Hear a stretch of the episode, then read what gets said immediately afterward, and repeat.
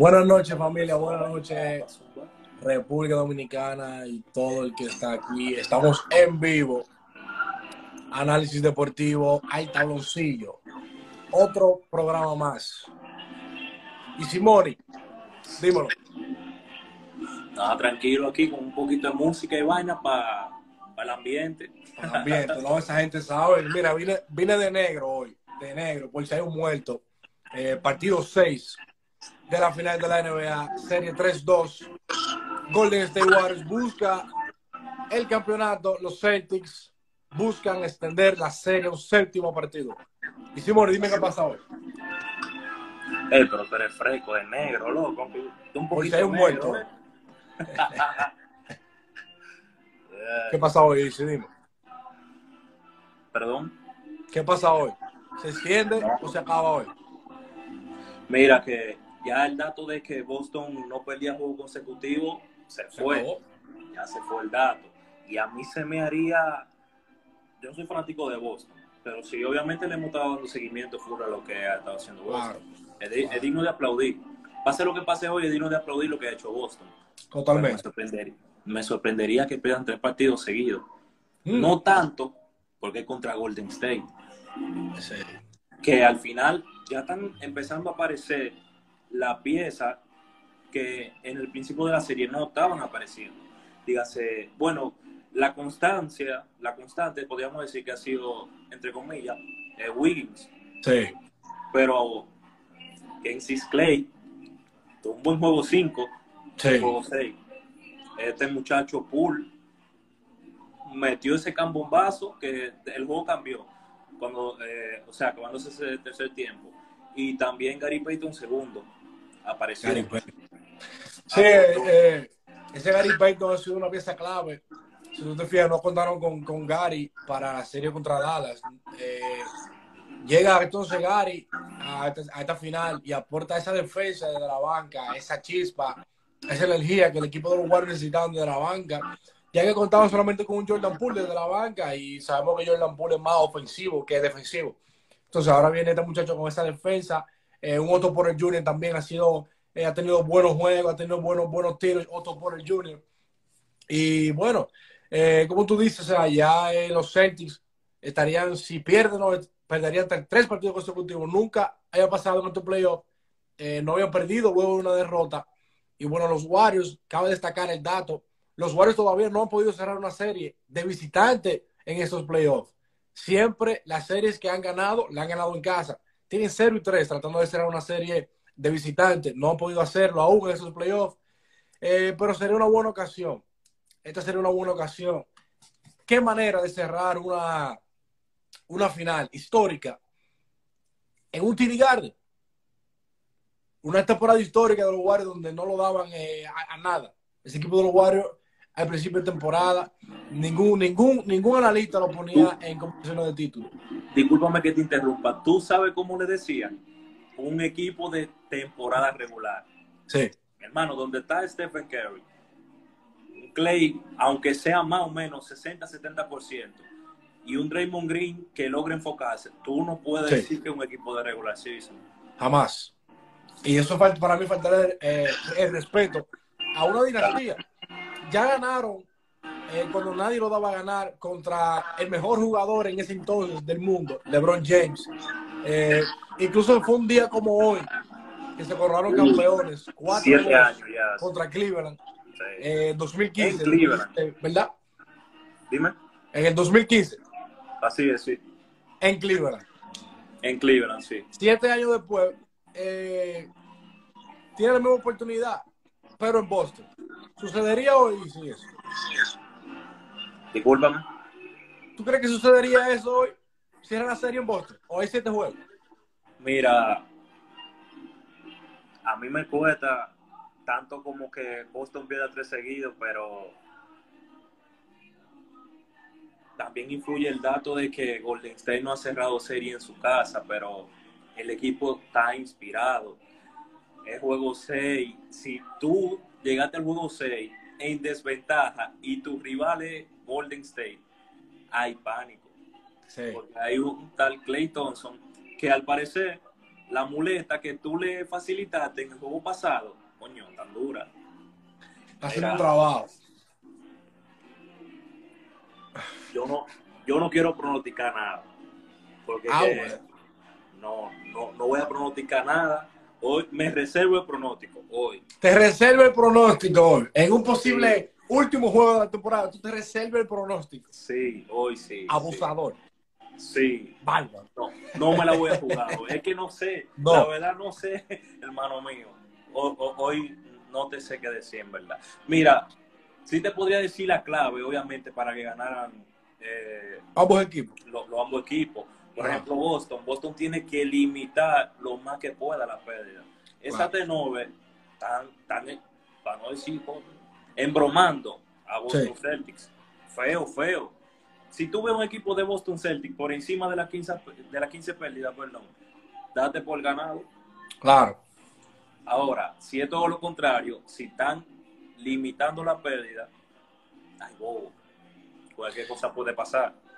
Claro, y es que, o sea, están en casa hoy, están en casa. Yo siento que esa presión deben soltarla, a pesar de que están jugando eh, un juego de eliminación, están en casa y yo creo que ellos deberían dejarse eh, llevar de esa energía que ese público le pueda transmitir hoy a ellos.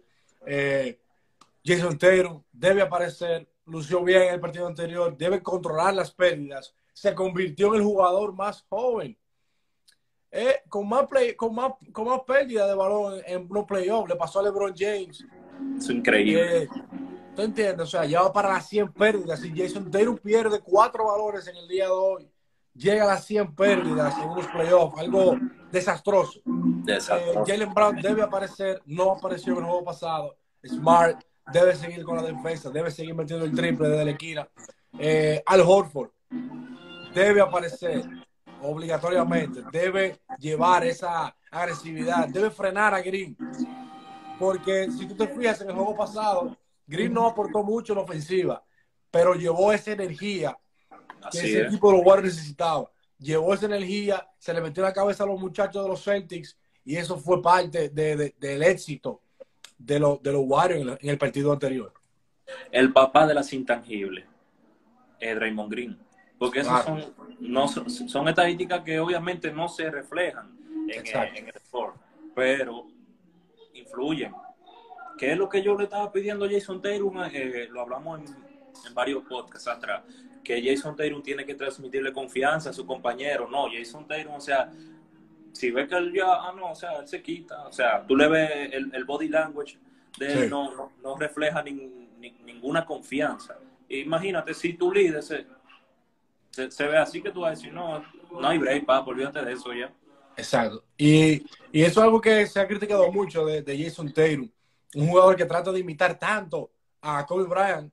Debería imitar lo, lo- lo principal, lo esencial, por lo que Kobe siempre será recordado, y era por su mentalidad. Kobe era un guerrero y nunca se quitaba. Eso es algo que no se ha visto de Taylor en, en estas finales. Es un Taylor que si está arriba de la serie, bien. Si está por debajo, si está por debajo del partido, luce un Taylor decaído.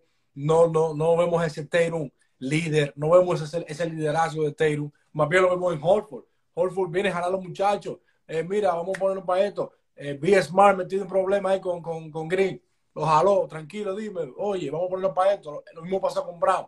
Eso debería ver, o sea, sabemos su juventud, 24 años de edad, pero, o sea, brother, ya tú tienes 5 años en la liga, 4 años en la liga, y tú estás ya no lo peleado todos los años. Eso es algo que tú tienes que transmitírselo a esos muchachos. O sea, tú tienes experiencia ya de playoff, tienes varios años en playoff. O sea, eso es algo que no se improvisa y yo creo que Taylor debe sacar ese liderazgo para en este juego 6. Si quieren ir a San Francisco, juego decisivo, en verdad. Totalmente, mira, eso es injustificable, que aún así Jason Taylor, ok, es joven, no sabemos, pero Jason Taylor desde que llegó a la liga está yendo a playoff. Claro. Ah, O sea, sí ha aprendido un montón, pero una de las cosas más importantes es esa, transmitirle confianza, porque si tú eres un role player, se te entiende, a ti no se te exige eso. Si tú Exacto. pretendes ser un role player en la NBA, pero tú no eres un role player. No, y, y, y- y- exacto, tú eres la estrella de ese equipo, para eso te están pagando el dineral que te están pagando. Y aparte a eso, oye, en tu año rookie, tú le hiciste un póster a ese entonces el mejor jugador del mundo. ¿Eh? O sea, 2018. tomando como referencia eso, ¿dónde está ese Jason Taylor que penetraba así? O sea, ok, yo entiendo, Wings es duro. Sí. Es duro. Pero si tú te fijas, Golden State busca, busca, busca, busca el cambio hasta que encuentre el mismatch. Exacto. En, en Boston, en, Boston no ocurre, o sea, si, si no pasó a la primera ya, como que no forzan, o sea, Claro. la primera y la segunda no siguen forzando, buscando el mismatch. Eh, y se la está poniendo difícil, pero aún así, Jason Taylor tiene para pasar por encima a muchísimos. quien en la sea. A quien sea. Sí. Y, y que y eso es algo importante que tú dices, si tú te fijas, la estrategia principal de ellos en el juego 4, si no me equivoco, fue atacar a Curry, atacarlo, atacarlo, buscando siempre ese mismatch. Siempre. Si lo tenía Smart, se le daba la pelota a Taylor, le hacía un screen para que se quedara eh, eh, Curry con, con Taylor, o Brown, o viceversa. Y no la volvieron a utilizar. No, no atacaron a Green con, cometido en falta personal, no atacaron a Curry. Lo primero que tenían era lo que atacaban. No había mucha paciencia, no había esa selección de tiros que un equipo de finales debe tener. Deben mover el balón, no deben atacar los primeros 10 segundos de una posición. San Antonio, el ejemplo sencillo de eso. El maestro, Popovich. Totalmente. Tú no puedes atacar en los primeros 10 segundos. Estaba para la banca. No, vamos a mover el balón 5 o 10 pases hasta que encontremos el hombre solo. Se vio Totalmente. Ese set play, Sí. ese set play está jodiendo a Boston. Tú no puedes jugar set play contra Golden State. Porque, ok, como dije también en podcasts anteriores, quizá ellos no tengan los grandes nombres como referencia defensiva. Si tienen buenos defensores, pero no todos son referencia defensiva, pero ahí todo el mundo puncha. Ahí todo el mundo tira la mano a ver si consigue el robo. Y si tú juegas set play, tú le estás facilitando la vida a Golden State. Totalmente. Eso, eh, lo dijimos aquí. El basquetbol de los Celtics para ganar a los Warriors no es isolation. No es uno contra uno. A menos que ya tú tengas ese mismatch que dije como con Curry o Jordan sí. Poole. Así. Pero ahí en sí. el caso de, de- de que, de que tú tengas, por ejemplo, un Green, un Wiggins. Wiggins ha parado totalmente a todo el que ha defendido. a todo el que ha defendido. Porque, tú mundo. quizá, tú quizá buscas la estadística y tú dices, pero fulano promedió tanto y fulano tanto. Ok, pero mira las posesiones contra Wiggins. Exacto, A ver si los promedios son los mismos. exacto. Y hay que darle crédito a Wiggins, eh, promediando casi 20 puntos, eh, casi de rebote, 9.8 si no me equivoco, un robo, una tapa por juego. Oye, El segundo más que- bloqueado de la serie. Creo que solo Claro, detrás de son cosas- Williams. claro. O sea, si tú te fijas, el más menos de Wiggins debe estar, debe estar por los años ahora mismo, hay que- ni siquiera hay que verificarlo. Sin Wiggins en cancha en defensiva, esa serie no tuviera 3-2 arriba de Golden State. Sin Wiggins en cancha, a la defensa. Sí, ¿eh? Mira, sacando lo positivo de lo negativo, porque Boston viene de una derrota, podríamos decir que Boston encontró hasta guardando la distancia, porque obviamente solo ha pasado en un partido, pero podríamos decir que encontraron la fórmula de ganar el tercer cuarto, de que ese tercer cuarto de Golden State no sea, tú sabes, tan avasallante, tan Sí. arremetedor. Bueno, eh, ellos ganaron finalmente el tercer cuarto, pero entonces perdieron el cuarto, perdieron el último, perdieron el cuarto de ellos. Pero lo hicieron muy bien a la defensiva, eh, frenaron a Curry en ese tercer cuarto. Pero es lo que te digo, es lo que estábamos hablando por, eh, por el chat. De nada vale tú ganaste el cuarto, esforzarte tanto en el tercer cuarto, para cuando llegue el cuarto de los hombres, el último, desgastarte, gastarte toda la energía en el tercer tiempo. Ya no tenían energía los muchachos en el cuarto tiempo. Ya Taylor estaba con la lengua afuera, Brown estaba con la lengua afuera. Yo- ese, ese, ese tercer cuarto los desgastó por completo. Yo siento que ellos deben venir hoy eh, agresivos todo el tiempo. Sin embargo, pensando en que para mí, o sea, para mí, es más importante cómo tú cierras el juego, de cómo tú abres el cuarto. Obviamente, claro, si tú estás en una desventaja, tú tienes que tener tus hombres duros en cancha. Pero, por ejemplo, tú estás, el juego te empate, empieza con tiro a la banca, dale un descanso breve, dale un descanso de dos, tres minutos, en el octavo, en el octavo minuto, tú lo metes, en el noveno, pero dale esos tres minutos de descanso sin que el equipo se, se, se descifre sin ellos, obviamente, porque es otra cosa. Eh, con el no puede sin, sin, sin Curry a la banca. sea, Golden State no puede estar con la banca. Ellos no pueden. Entonces, fija, el equipo estaba abajo totalmente. Porque la ofensiva depende de él.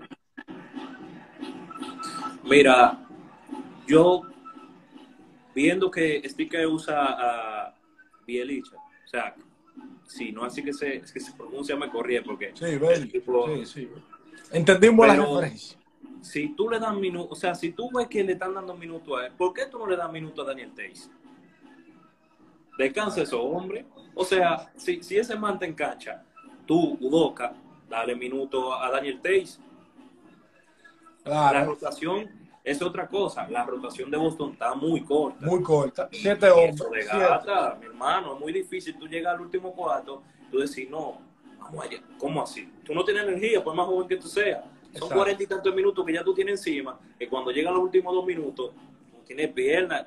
Jason Taylor se tiró un par de airball ahí, que eso fue vergonzoso, loco. Vergonzoso, claro no la llegaba ya, y él no la estaba llegando ni siquiera. Entonces, que, oye, Boston viene de jugar dos, dos, dos partidos siete para poder llegar donde está ahora, ahora mismo. Golden State viene de jugar, ¿qué? Seis juegos lo máximo que ha jugado una serie. O sea, y estaban descansando. Cuando ellos estaban matando con Miami, ya Golden State estaba descansando porque pasó 4-1 la serie contra, contra Dallas. Así es. Estaban descansaditos, están descansaditos. Eh, pero la clave, eh, wow es que Golden que tiene toda la de ganar hoy en día, a pesar de que están en Boston. Oye, viene Clay Thompson, juego 6, mi hermano. Y Curry, y Curry viene de no meter triple en un juego pasado. Curry te va a matar hoy. Ay, ay, ay, ay, ay. O sea, Curry va a matarte hoy porque viene de un juego 5 sin meter un solo triple. ¿Tú entiendes? Entonces, cuando tú tienes todo eso en contra, tú tienes un Andrew Wiggins que está encendido y un Jordan Poole que te está metiendo 14, 15 puntos desde la banca, es difícil tú decir que Boston sale favorito hoy por más que tenga en casa.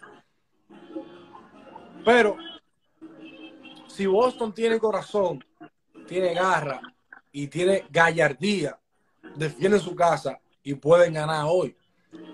Sin embargo, yo me puse de negro, no fue no fue por casualidad.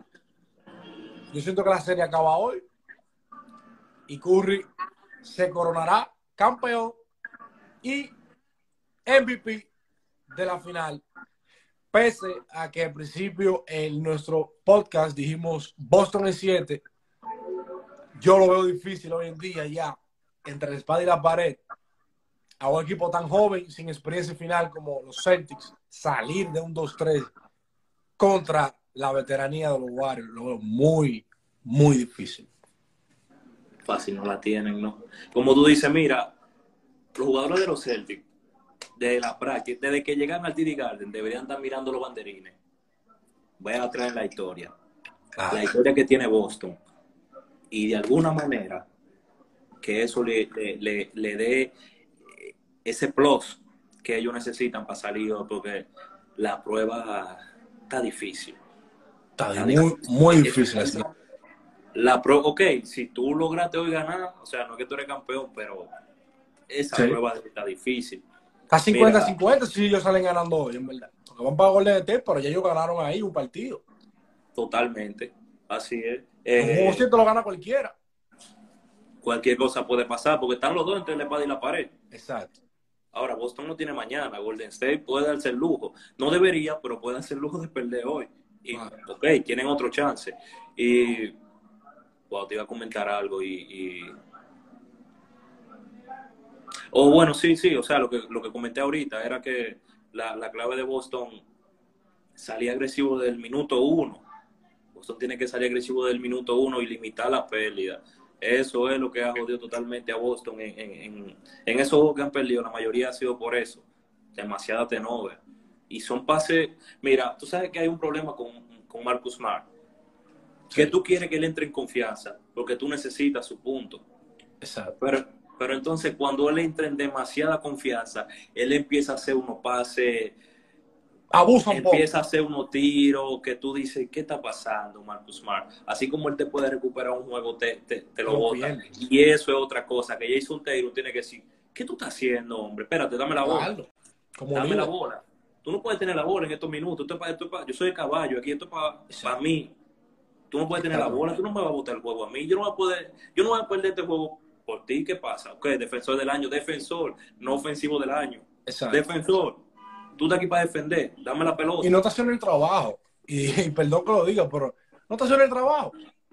Ah, ah. No lo está haciendo el trabajo de defensor del año. No lo está haciendo. No está frenando al jugador que está supuesto a frenar. Curry está primero más de 30 puntos en esta, en esta final. Pese a tener su peor partido de la serie en el juego pasado, su promedio sigue por encima de 30. Ya tú puedes saber lo, lo, lo difícil que ha estado ocurrir para esa defensa de Smart y en colectivo de los Celtics. No han podido, no han hecho la tarea. Y yo veo mucha gente también comentando y comparando.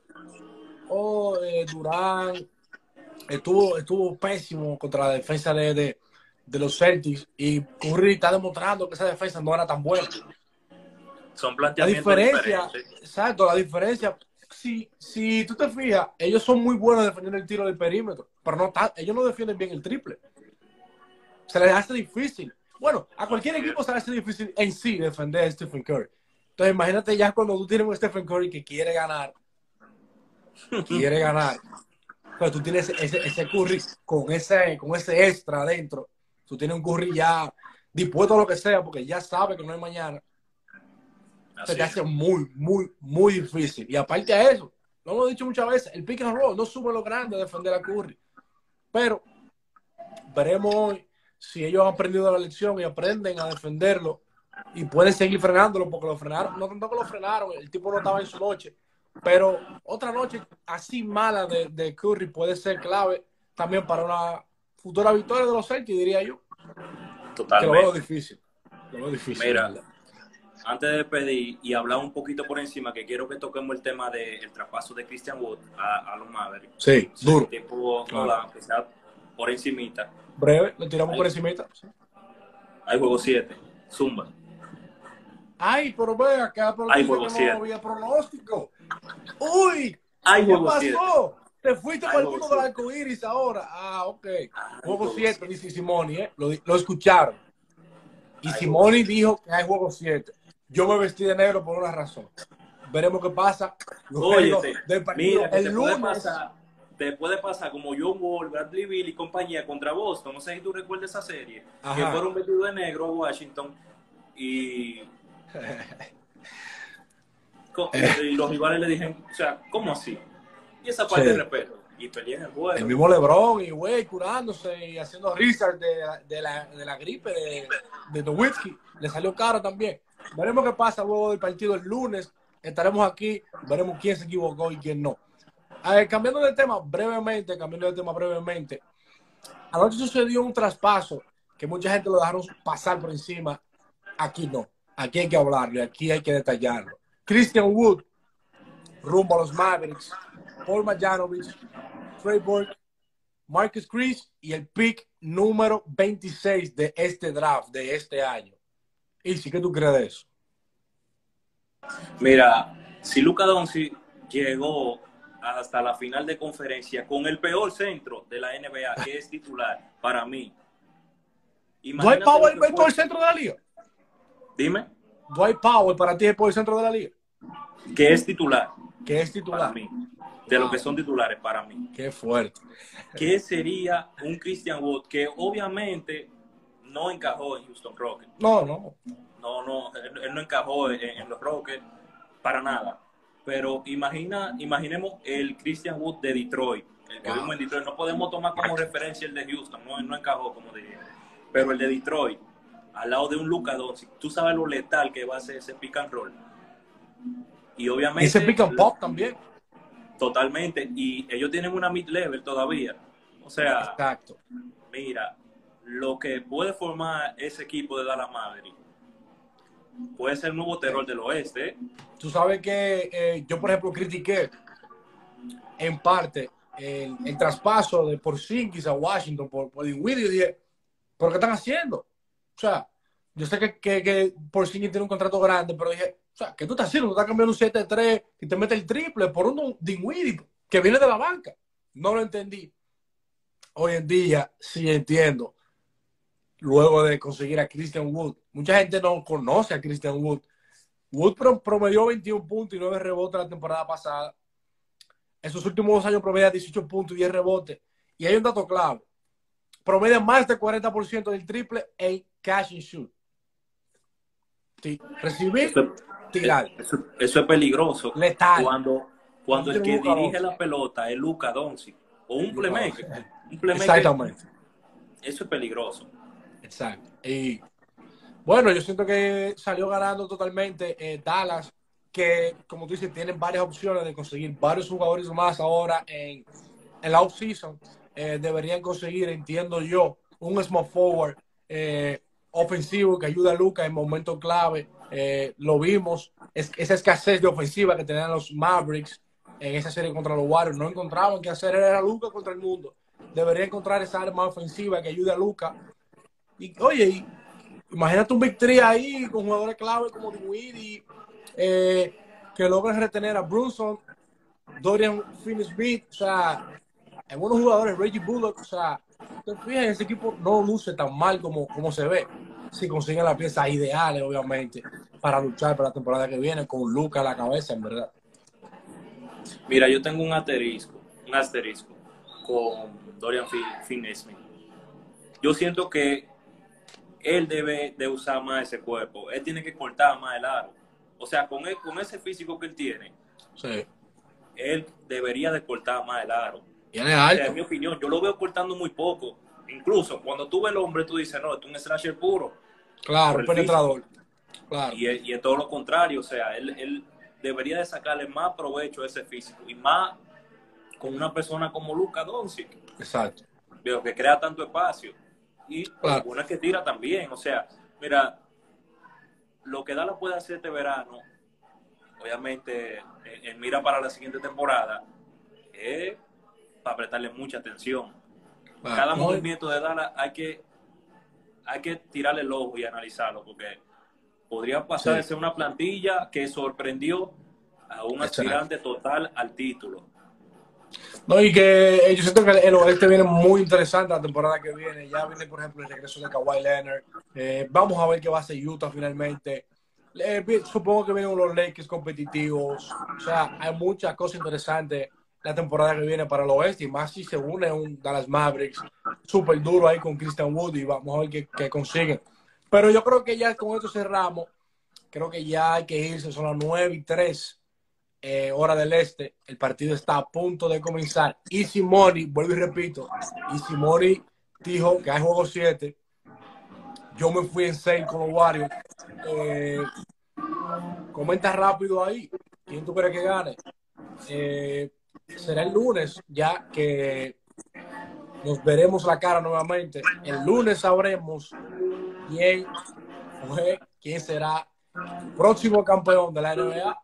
¿Serán los Celtics? ¿Será Jason Taylor, Jalen Brown y compañía? ¿O será el chef Stephen Curry y Warriors? Estamos en vivo, ya casi viene por ahí.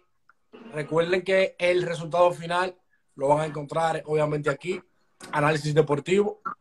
Eh, estamos en Spotify, estamos en Apple Podcast, estamos en YouTube, como al tabloncillo. Síguenos lunes y jueves a las 8.30 de la noche. Estamos siempre por aquí llevando la mejor información. Recuerden que por ahí viene el draft de la NBA y estaremos en vivo en el Enway Center viendo la reacción del público de Orlando Magic a este primer pick. Quédate aquí con nosotros. Y nada, Simoni, vamos a ver el juego. Nos fuimos. Así de nada, gente, gracias por, por estar ahí, compartir y gracias, Yera, por la oportunidad nuevamente de Activo. a- a- analizar lo, lo que va a pasar y dar el pronóstico para ver, ver qué pasa con la serie, si se alarga, si qué, qué es esto. Sí. Ahí dice nuestro hermano Jefferson, Jeff, siete. el séptimo juego, Bueno. totalmente con él. Bueno, veremos qué es lo que. es. Mi gente, Gracias. esto ha sido todo por hoy. Ahí Así estamos en podcast. Eh, gracias Easy por estar aquí. Excusamos a nuestra compañera Sonia y a Milo Deportes que no pudieron estar con nosotros en el día de hoy. Esperemos que el lunes ya estemos el staff completo para brindarle la mejor información a todos ustedes. Gracias. No, fuimos.